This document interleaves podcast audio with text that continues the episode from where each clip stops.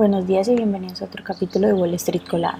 Hoy martes 19 de septiembre los futuros del Dow Jones subieron un 0.2%, los futuros del S&P 500 subieron un 0.2% y los futuros del Nasdaq subieron un 0.1%, mientras que los futuros del petróleo estadounidense subieron un 1.1% hasta los 95.47 dólares el barril y los futuros del Bitcoin subieron un 1.32%.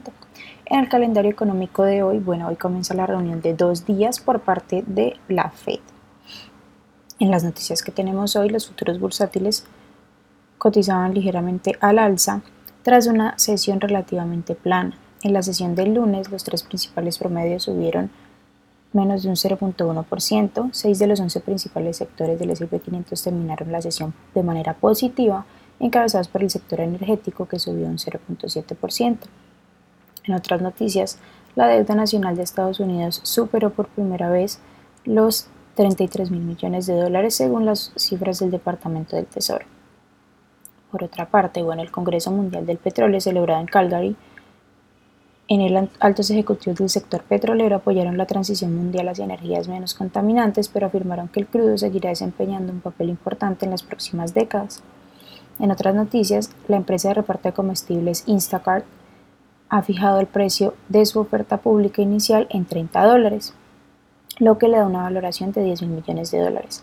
Instacart, dirigida por el ex ejecutivo de Meta, que cotizaba con el ticker META, emitirá 22 millones de acciones en total y se espera que la acción comience a cotizar en el Nasdaq hoy bajo el ticker CART. En otras noticias, United Auto Workers está planeando huelgas adicionales contra los tres de Detroit si no se logran progresos serios en las negociaciones contractuales antes del mediodía del viernes de esta semana.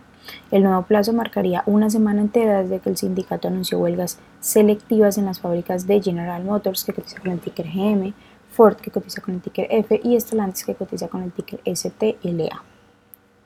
Por otra parte, Carnival, que cotiza con el ticker CCL, y Royal Caribbean, que cotiza con el ticker RCL, subieron un 2% tras ser mejoradas por Trust, citando unas tendencias de futuro para 2024 y 2025 que parecen bastante fuertes. Las acciones que tenemos hoy con predicción bullish son Longevity Inc., que cotiza con el ticker LVGNR y ha subido más de un 254%, Conexa Sports, que cotiza con el ticker CNXA y ha subido más de un 85%, y también el UTA, que cotiza con el ticker ELUT y ha subido más de un 38%, mientras que las acciones que tenemos con predicción bearish son UpHealth, que cotiza con el ticker UPH y ha bajado más de un 56%, 60 Degrees que cotiza con el ticker SXTP y ha bajado más de un 27% y Rocket Lab que cotiza con el ticker RKLB y ha bajado más de un 22%. Esas son las noticias que tenemos para hoy antes de que abra el mercado. Les recuerdo que pueden encontrarnos en todas nuestras redes sociales como arroba Spanglish Trades y además de esto visitar nuestra página web www.spanglishtrades.com para que no se pierdan ninguna noticia en actualización del mundo de la bolsa de valores, por supuesto como siempre en español.